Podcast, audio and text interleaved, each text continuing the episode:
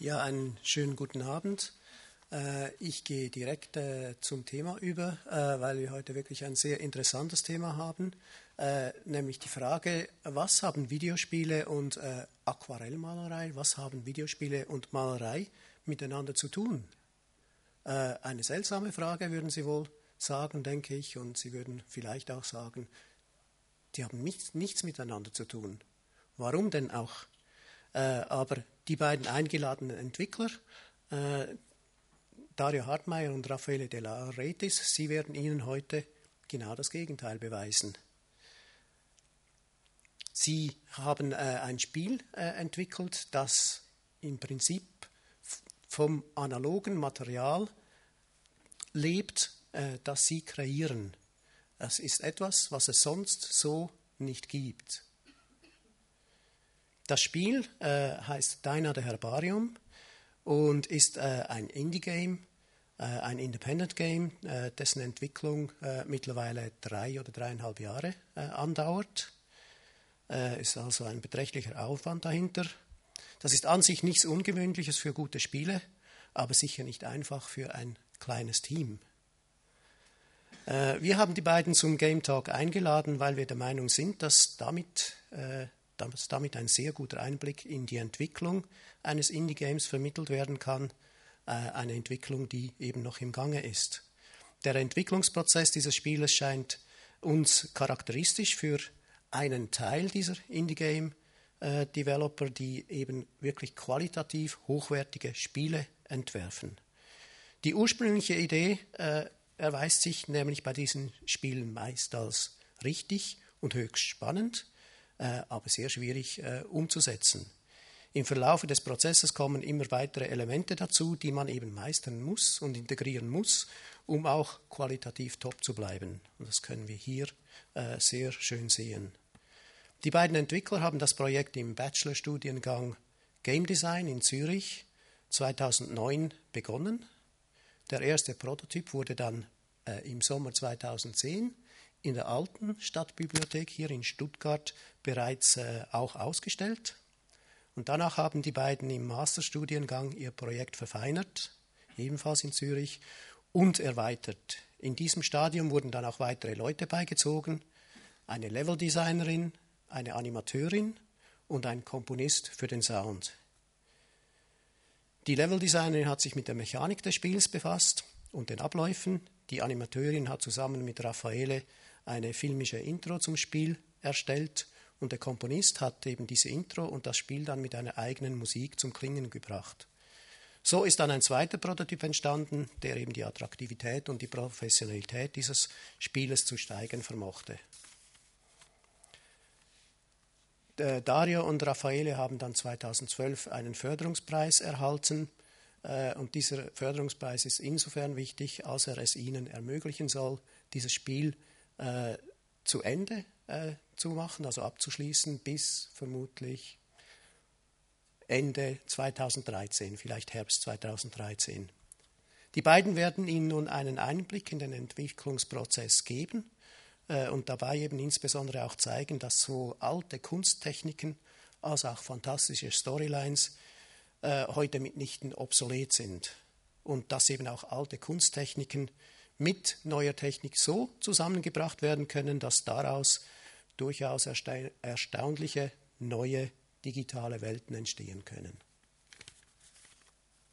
Ich darf euch das Wort übergeben.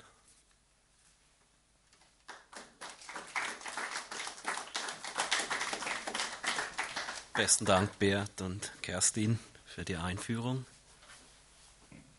Ähm, wir sollten jetzt bitte das Bild haben.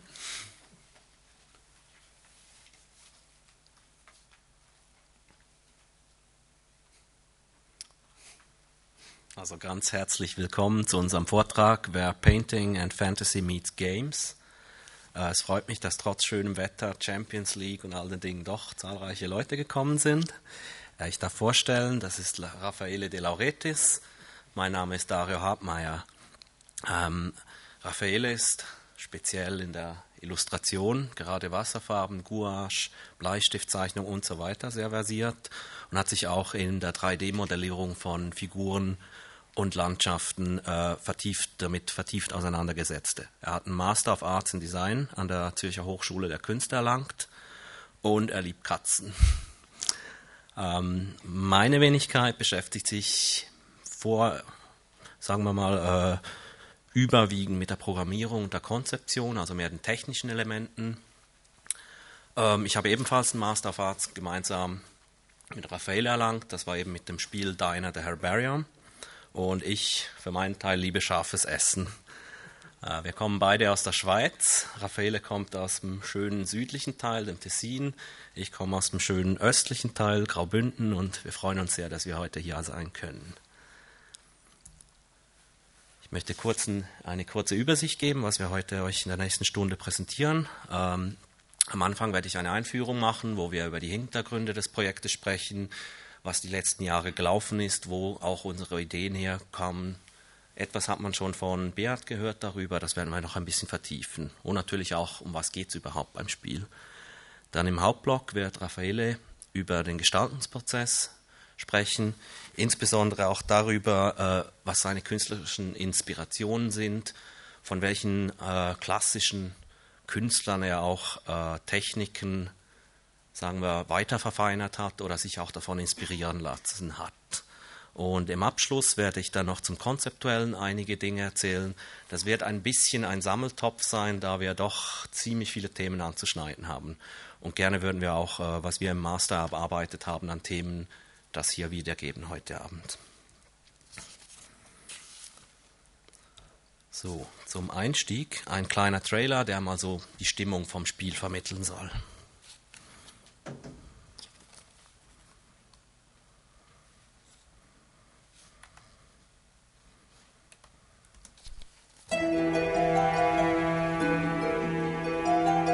Vielleicht können wir das Licht noch ein bisschen zurückfahren vorne.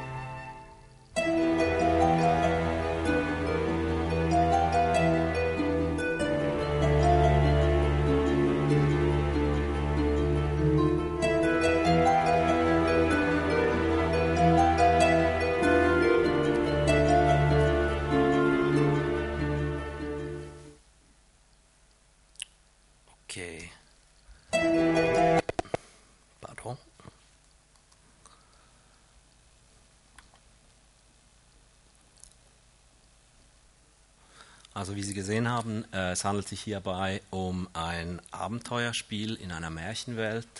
Äh, man spielt die kleine Diner und das Spiel erscheint für PC und Mac. Wir planen auch später für iPad eine Version umzusetzen.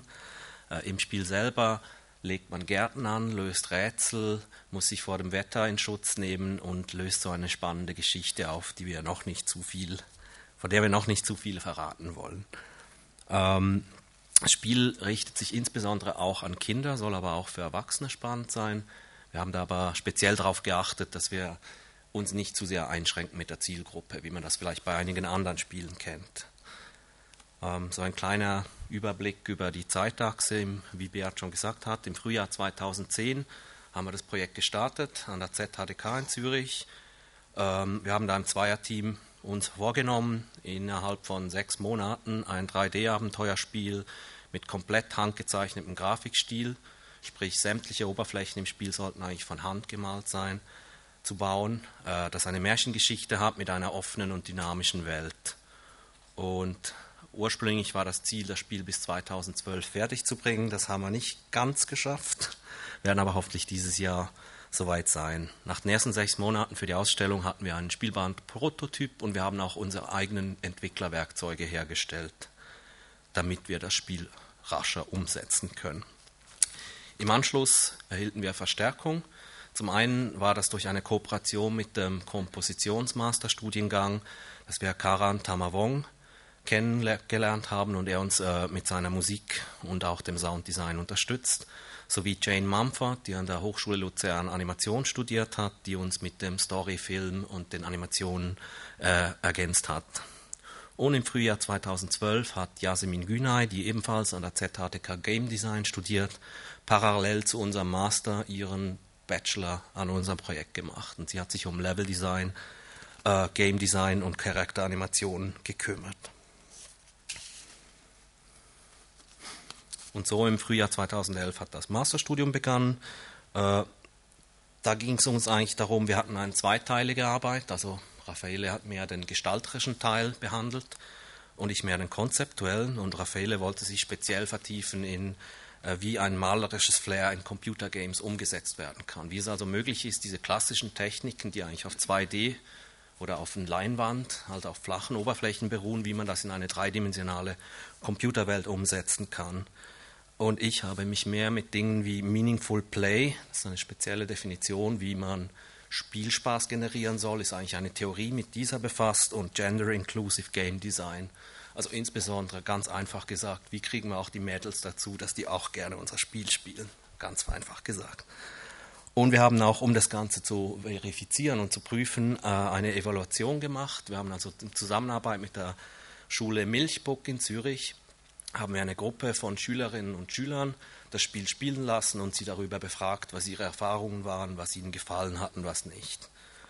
Äh, Ende 2012 hatten wir den Abschluss im Sack und die Thesis beendet und planen auf Juni 2013 das Spiel auf Steam Greenlight, wenn das jemandem was sagt, äh, rauszubringen. Das heißt, das ist eigentlich der erste Schritt zur Veröffentlichung, wo man das Spiel öffentlich vorstellt, mit Video und alles.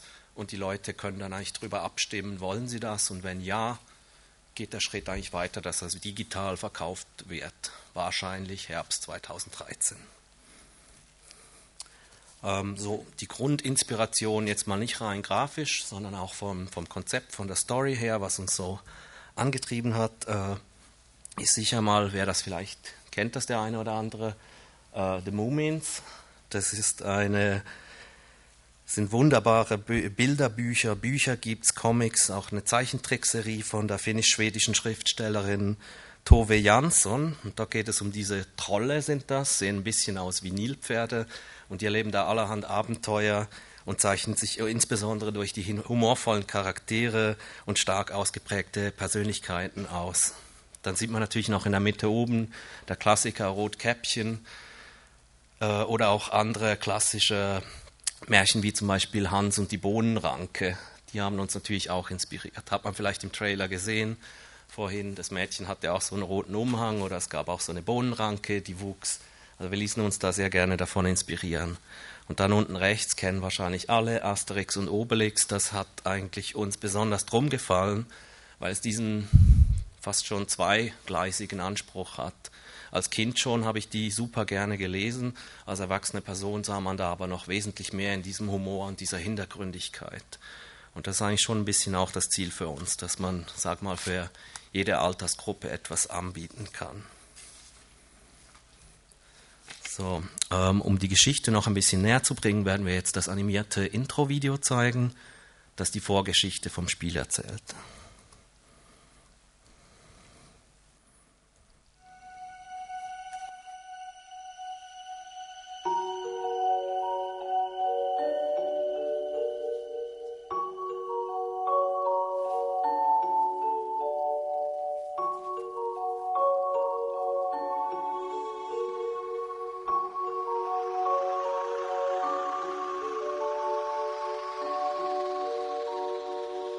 you.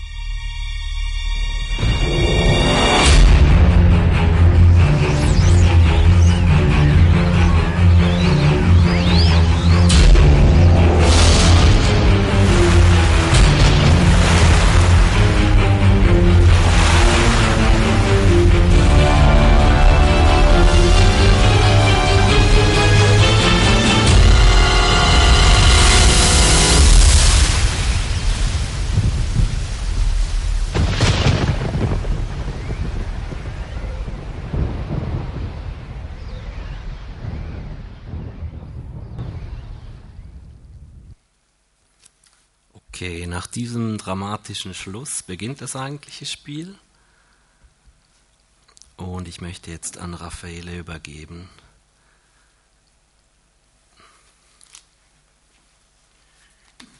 Danke und guten Abend.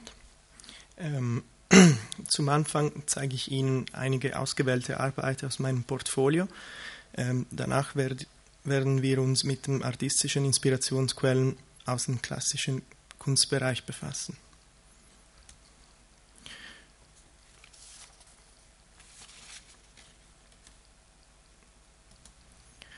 Meistens arbeite ich mit den folgenden Medien. Wasserfarben, das zum Beispiel. Das war ein Geschenk meinem Katz. Also dann Bleistift und hier ein Bild mit Blumen, das mit Tinte gemalt würde. Auf den nächsten drei Folien werde ich demonstrieren, wie ich diese Mittel kombiniert nutze.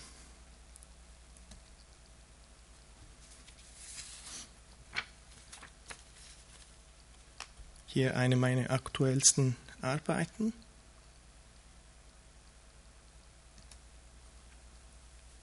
Und dies sind ältere Arbeiten von mir, so um die zwei, drei Jahre alt.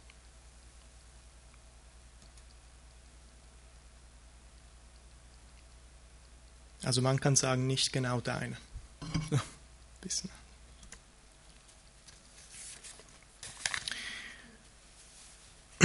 Nun werde ich einige äh, Inspirationsquellen von echten Künstlern zeigen. Da haben wir Alfons Mucha, The Celebration of the Svanovit, The Introduction of the Slavonic Liturgy. Es hat noch andere Untertitel, aber das lassen wir weg. Ähm, das Bild ist von 1912 und 6 mal 8 Metern groß, also ziemlich relevant. Alfons Mucha ist bekannt für seine dekorativen Illustrationen. Ähm, was uns bei dieser Serie am meisten interessiert, sind die Pastelltöne der Farben und die weichen, hellen Schatten. Das goldene Licht und die Abendrotstimmung sind auch ein regelmäßig wiederkehrendes Element, das in Deiner übernommen, wird.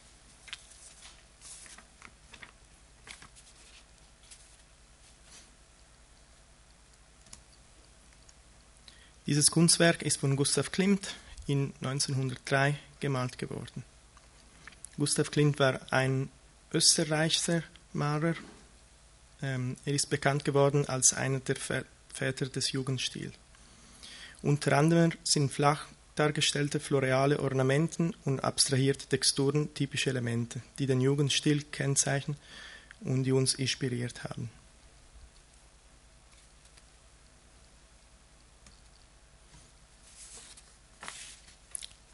Das ist Giorgio de Chirico, L'Enigma dell'Ora, 1911. Ähm, Giorgio de Chirico war ein italienischer Maler und Vater der metaphysischen Malerei, die einer der wichtigsten Vorläufer des Surrealismus ist. Als Anekdote, man könnte sagen, dass äh, de Chiricos Gemälde Canto d'Amore hat die Konversion von Reggae Magritte zum Surrealismus bewirkt. Ähm, Sachen wie Statuen und Arkaden, Schatten und der blockierte Verlauf der Zeit sind wiederkehrende Elemente ähm, seiner am besten bekannt, bekannten künstlerischen Periode der Piazza d'Italia. Gemälde, ähm, Gemälde, die zwischen 1910 und 1920 entstanden sind.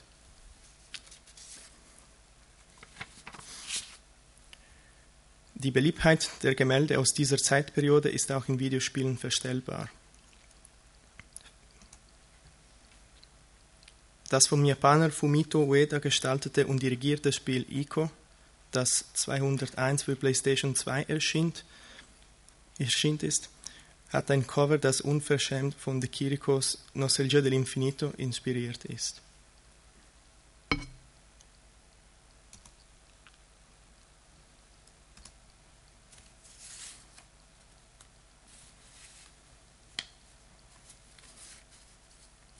Ob, da habe ich was.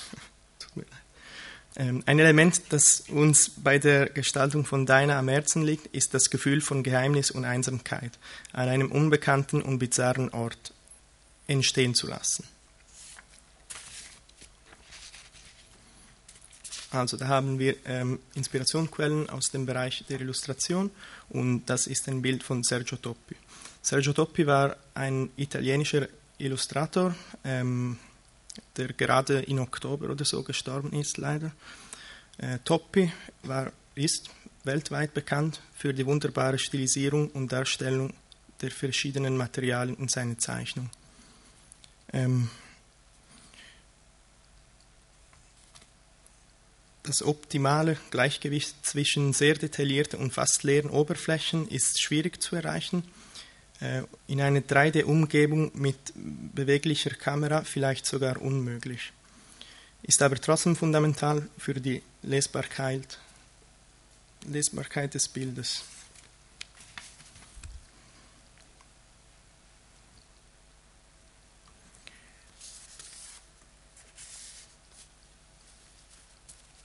Also das Gestaltungsprozess, wie Objekte, die in, in Game sind, ähm, kreiert werden. Überhaupt. Das erste Schritt besteht darin, Konzeptzeichnungen zu erstellen. Hier sehen wir die Charaktere vom Spiel. Diese würden analog gezeichnet. Hier ein weiteres Konzept, diesmal digital gezeichnet. ein Landschaft aus dem Spiel. Und hier noch ein Storyboard für das Intro-Video mit Booten und alles. Ähm, daneben die Figuren und Objekte, die im Field animiert wurden.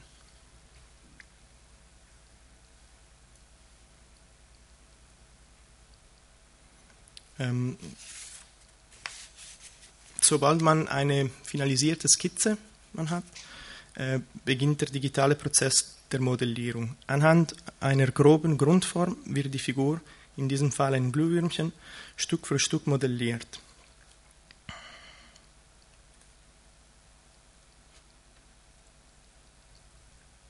In einem zweiten Schritt wird ein sogenanntes Low-Poly-Modell erstellt. Dies ist optimiert für den Einsatz im Spiel.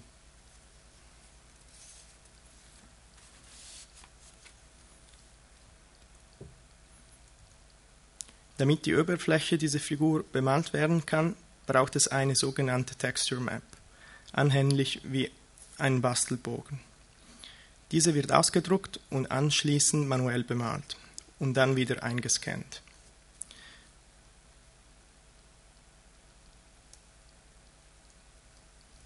Hier sehen wir das Ergebnis.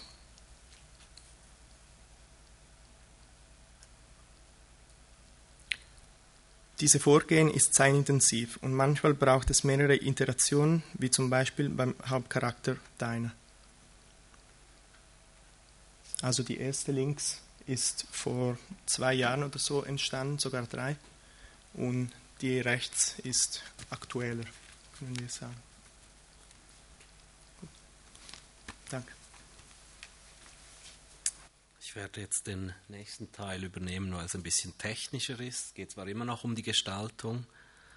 Ähm, wir werden uns jetzt dieses Bild noch einmal anschauen von Raffaele, das dieses äh, Konzeptbild von einer Landschaft im Spiel. Insbesondere interessiert uns jetzt der sogenannte Begriff Level of Detail oder kurz LOT. Ähm, was damit gemeint ist, ist eigentlich ganz einfach, dass ein Künstler ähm, nicht jeden Grashalm, nicht jedes Detail darstellen kann auf einem Bild. Das wäre total verwirrend, das wäre viel zu viel Information. Was also passiert, sehen wir hier, dass im Vordergrund äh, diese so Sarkophage sehr detailliert gezeichnet sind und Stück für Stück, je weiter es zurückgeht im Bild, immer abstrahierter werden.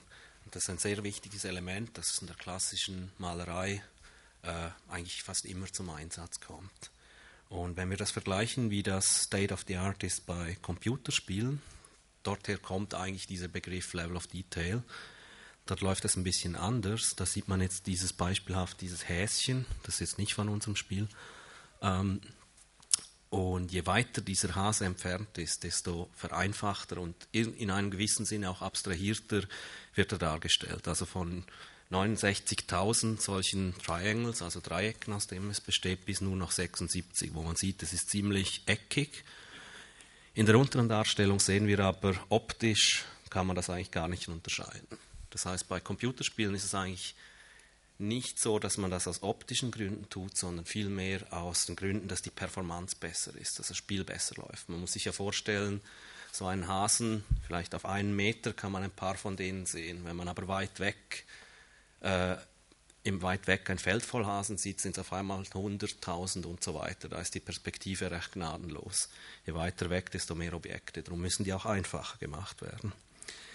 Jetzt der eigentliche Witz, Raphael hat ja schon vorhin erzählt, wie er eigentlich laufend wechselt zwischen dem analogen und dem digitalen. Das heißt, für ihn sind eigentlich Drucker und Scanner sind eigentlich wie die Portale, die es ermöglichen, dieses, diesen Prozess durchzuspielen. Er macht etwas analog, er bringt es auf den Computer, arbeitet digital, bringt es wieder analog und so weiter. Und eigentlich für uns war wie so ein bisschen der Abschluss von dieser gestalterischen Forschung, war eigentlich die Erkenntnis, dass es notwendig ist im Spiel, ebenfalls eine Abstrahierung wie auf dem Bild zu finden. Das heißt, man muss sich ja vorstellen, diese 3D-Modelle, die man gebaut hat, wenn man die jetzt reinsetzt in das Spiel und die Kamera hinstellt, dann passiert da nicht viel auf die Distanz. Es wird kleiner, aber es ist dann auch automatisch detaillierter. Was jetzt gemacht wurde, wir sehen jetzt auf der linken Seite, das sind eigentlich die 3D-Modelle aus dem Spiel.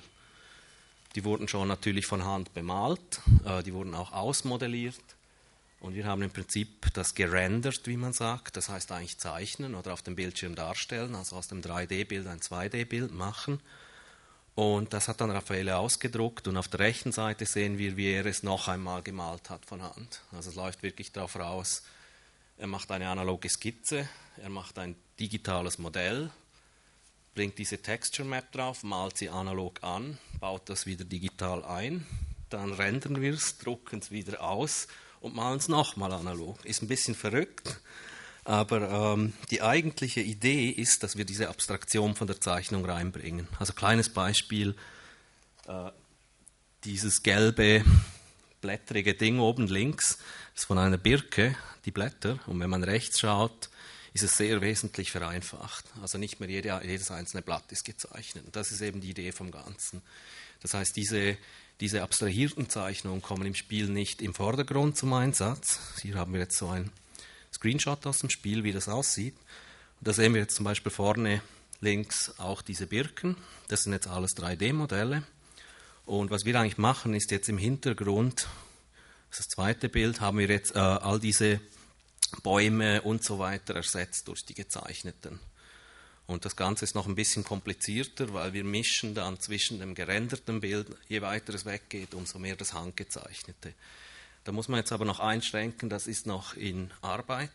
Was man zum Beispiel sieht, die Gras, die, die ganze äh, Vegetation, die am Boden wächst und der Boden, der ist noch nicht abstrahiert. Das ist noch ein weiterer Schritt, der noch dazukommt. Also die Idee ist eigentlich, möglichst große Flächen vom Bildschirm eigentlich so gesehen direkt zu bemalen. Das heißt, wenn Raffaele eine Textur zeichnet, dann hat die eine gewisse Größe, hat eine Strichdicke. Wenn, du jetzt dieses, wenn man dieses Bild nimmt und das weit weg hinstellt, wird der Strich immer kleiner und dann ist es eigentlich nicht mehr wie ein Bild. Also die Idee ist eigentlich, ja, möglichst viele Quadratzentimeter auf dem Bildschirm manuell bemalt zu haben, so ganz salopp ausgedrückt. Hier ein zweites Beispiel, das ist auch mit den 3D-Modellen vom Spiel. Und im zweiten Schritt hier jetzt auch wieder die abstrahierten Modelle. Wir haben ja in dem Sinn auch den zweiten Vorteil natürlich, dass diese Modelle viel einfacher sind. Das heißt, es braucht weniger Leistung vom Computer. Auch sehr wichtig, weil nicht jeder hat einen riesen PC zu Hause stehen. Ups. Okay. Ähm, und wie diese Welt zusammenkommt, dazu möchte ich ein kurzes Video laufen lassen. Da sehen wir jetzt dieses, äh, diesen Editor, wir nennen ihn einfach Editor. Das ist ein Tool, das vor allem Raffaele einsetzt, um die Objekte in der Welt zu platzieren, um äh, die ganzen Quests einzubauen und, und, und.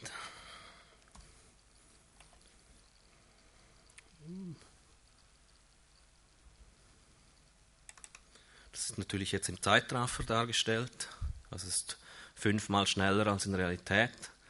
Und wir sehen jetzt da, äh, wie Raffaele eigentlich die Texturen auf dem Boden aufträgt, eigentlich fast schon wie mit der Sprühkanone. Die ist natürlich auch von Hand gezeichnet. Und was er jetzt hier macht, ist eigentlich eine Landschaft detaillieren. Also man fängt mal an, gibt dem Boden halt, je nachdem was es ist, ist es Gras, ist es Sand, ist es Stein und so weiter. Im zweiten Schritt kommt dann, wir nennen das LGV, Low Grass, Low Ground Vegetation, also man kann da Gras malen, auch wie mit der Sprühkanone, verschiedene Blumen, Pilze und so weiter damit das Ganze belebt ist. Dies ist ebenfalls von Hand gezeichnet, gleichzeitig aber auch äh, von einem computergenerierten Modell werden diese Grashalme erstellt sozusagen, damit sie nicht immer gleich aussehen. Und im Anschluss darauf natürlich noch die Objekte drin platzieren, die nennen wir Props. Das heißt zum Beispiel Treppen, Mauern hinstellen und so weiter. Und das Wichtige oder das Praktische an diesem Editor ist, dass er im Spiel drin läuft. Das heißt, man kann die Tageszeit verändern, man kann die verschiedenen Ansichten wählen. Es geht ja möglichst darum, eigentlich das Endbild vor Augen zu haben. Dass man nicht sozusagen im Dunkeln arbeitet, sondern die Szene eigentlich inszenieren kann. Das geht dann in einem weiteren Schritt dann so weiter, dass man auch die Kameraeinstellungen machen kann und auch die diversen Wettereinstellungen, die wir haben, äh, darstellen kann. Dazu werde ich später noch etwas sagen.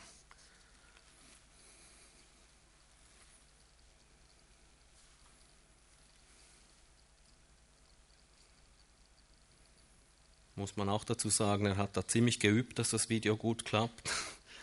Weil äh, was immer noch nicht der Fall ist, ist, dass wir eine Undo, also eine Zurücksetzen-Funktion haben. Man muss also schon wissen, was man tut. Okay. Ja, lassen wir die paar Sekunden.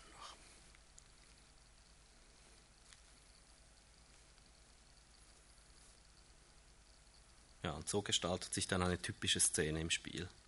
Da kommen dann natürlich eben noch weitere Sachen dazu, dass man definiert, wo kann die Spielfigur durchlaufen, wie ist die Kamera eingestellt, wo hat es dann die verschiedenen Figuren und so weiter. Okay. So, jetzt kommen wir mehr zum konzeptuellen Teil. Dazu. Hast du gesagt, dass du den Editor selber entwickelt hast?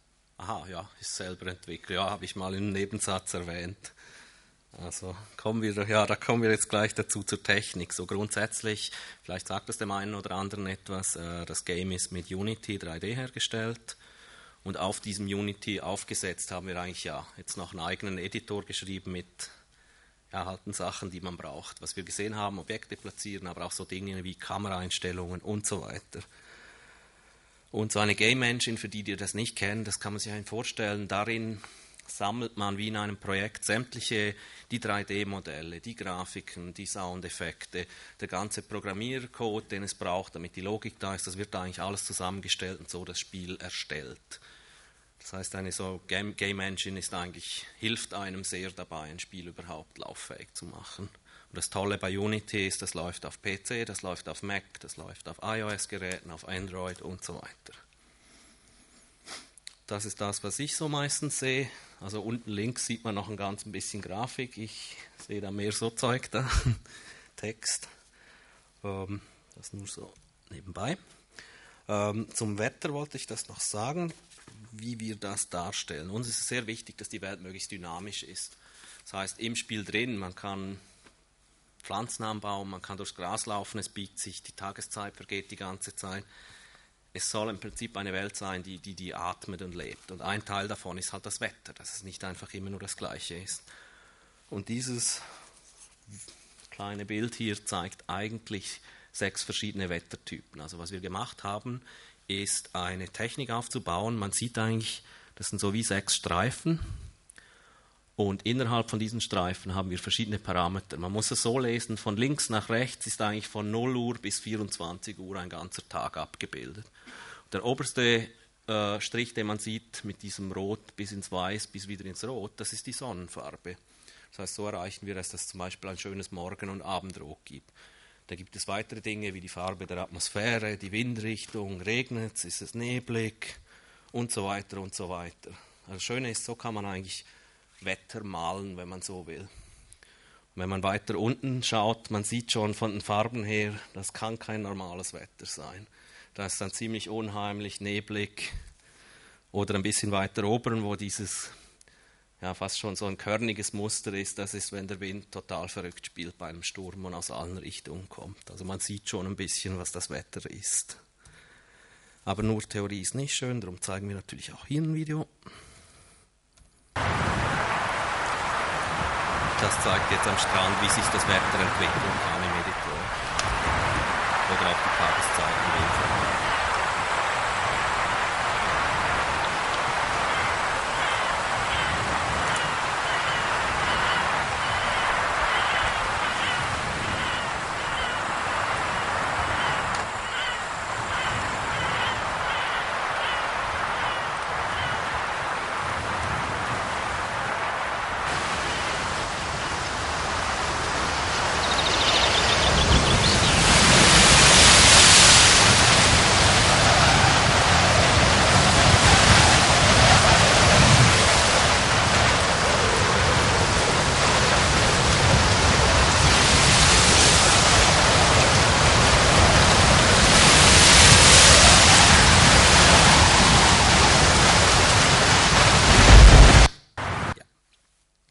Man sieht also, wir können das Wetter durchaus und wir brauchen das auch für die Inszenierung vom Spiel.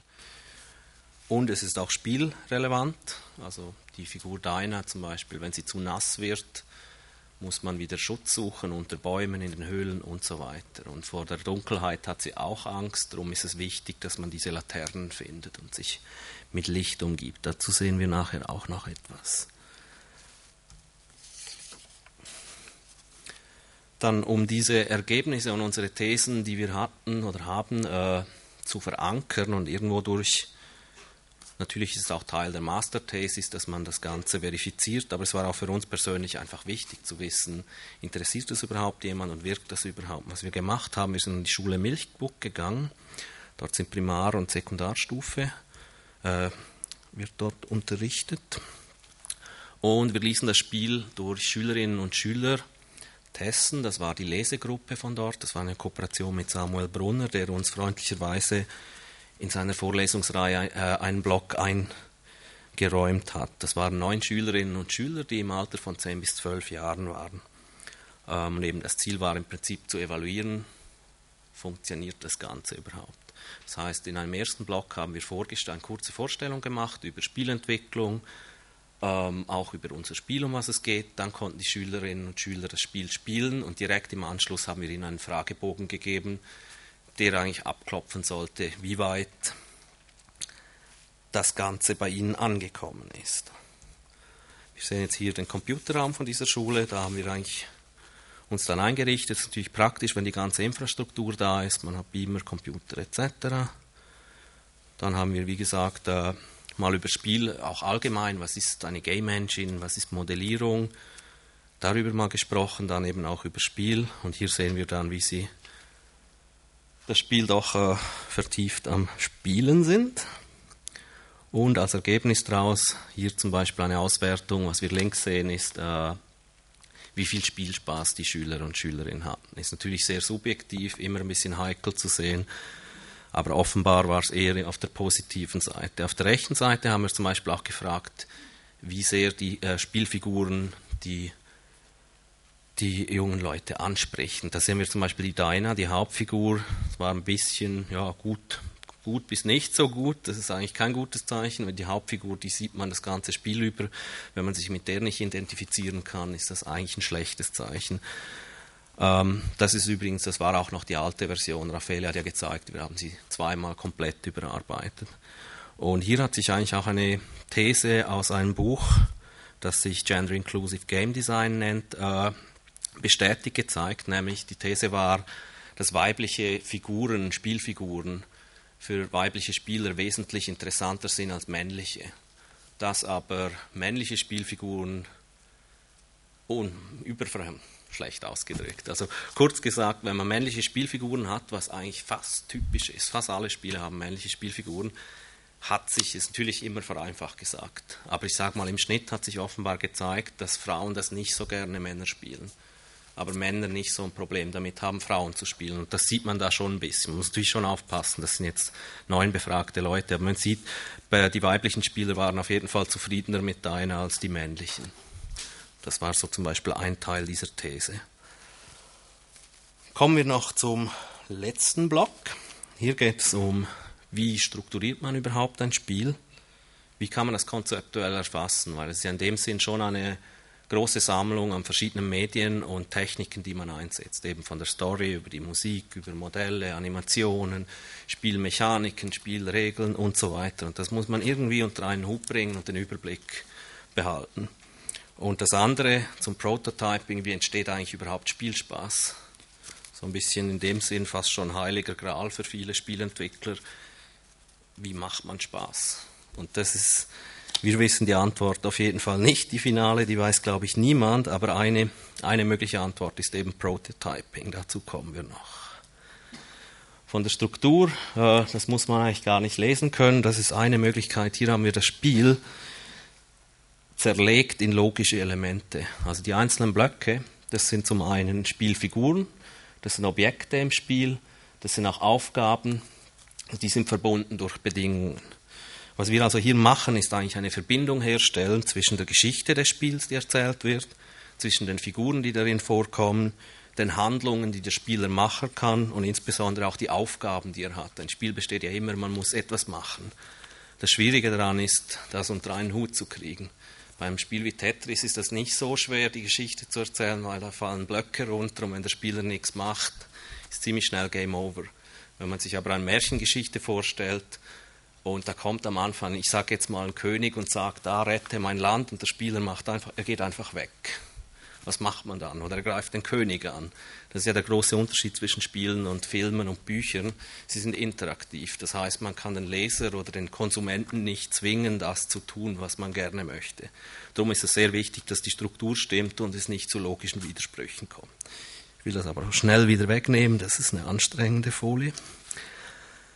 Hier ein Beispiel zum Rapid Prototyping, wie äh, die Struktur der Welt aufgebaut wird. Es ist nämlich sehr wichtig, dass die Anordnung dieser einzelnen Orte, also man sieht hier auf den Zetteln halt einen Strandbereich, einen Hügelbereich, das sind so die groben Orte, die es im Spiel geben soll. Und einerseits ist es wichtig, dass man das schnell ändern kann, denn zum einen will man ja diese Dramaturgie ein bisschen reinbringen. Ist also irgendwie ein bisschen langweilig, wenn man so auf den Höhepunkt dieses Dreiakters oder was es dann ist, kommt und ist dort auf einer schönen Wiese. Es sollte möglichst ein bisschen dramatischen Schluss haben. Gleichzeitig will man aber auch das Spiel lange machen. Das ist so ein Klassiker. Man sagt eigentlich, wie sollte ein Labyrinth sein, den Weg durch das Spiel. Und das sieht man ein bisschen, diese Schlangenlinie. Man will nicht, dass der Spieler einfach mal links durch die Türe geht und schon am Ziel ist. Man will den Weg lange machen. Und gleichzeitig, und das sieht man diese gestrichelten Verbindungen in der Mitte, möchte man auch dafür sorgen, dass später im Spiel, wenn der Spieler nochmal zurückkommt, nicht wieder alles ablaufen muss. Und da hilft einem so ein Werkzeug, dass man halt schnell umarrangieren kann und schauen kann, wie kriegen wir eine gute Struktur hin. Und so kann dann das aussehen, wenn man das definiert hat und sagt, okay, that's it. Anderes Beispiel, noch viel wichtiger, und auch das letzte Element, ähm, Rapid Prototyping im Spiel selber. Das heißt, es geht eigentlich darum, wie kann ich ein Spiel testen, ohne dass ich das Spiel schon bauen muss. Wie schon Raffaele gezeigt hat, so eine Spielfigur bauen, das kann Monate dauern für eine Figur. Und das ist viel zu lange, wenn man nachher merkt, das funktioniert gar nicht. Darum gibt es so Tools wie Game Maker, das ist eine ganz einfache Entwicklungsumgebung, eigentlich auch eine Game Engine. Da haben wir diverse Prototypen gemacht, wo wir einfach mal ausprobiert haben.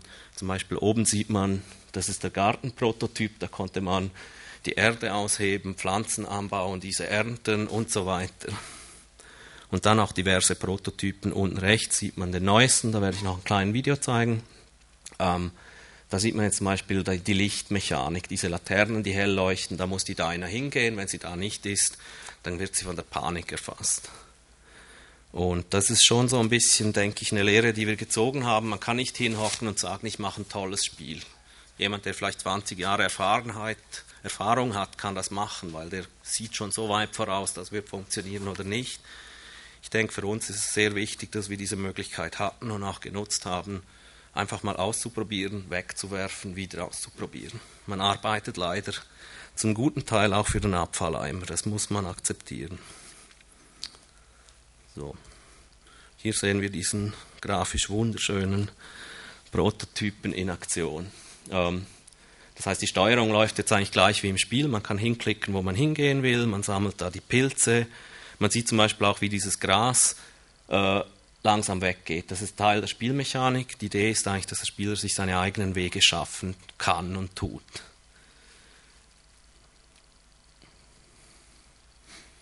Da wird jetzt zum Beispiel das Essen zurückgebracht und ein Werkzeug zur Reparatur gebracht.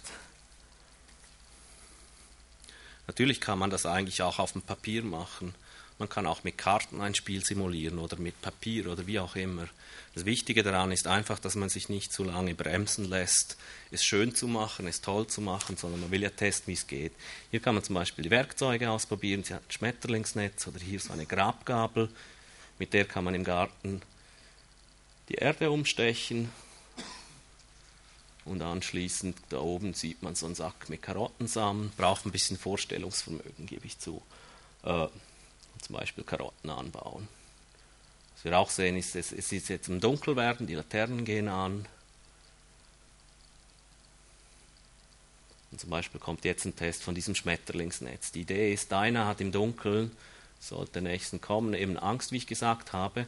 Die Laternen sind eine Möglichkeit, das ist wie eine Art sicherer Ecken, aber was ist, wenn ich in die Wiese raus will?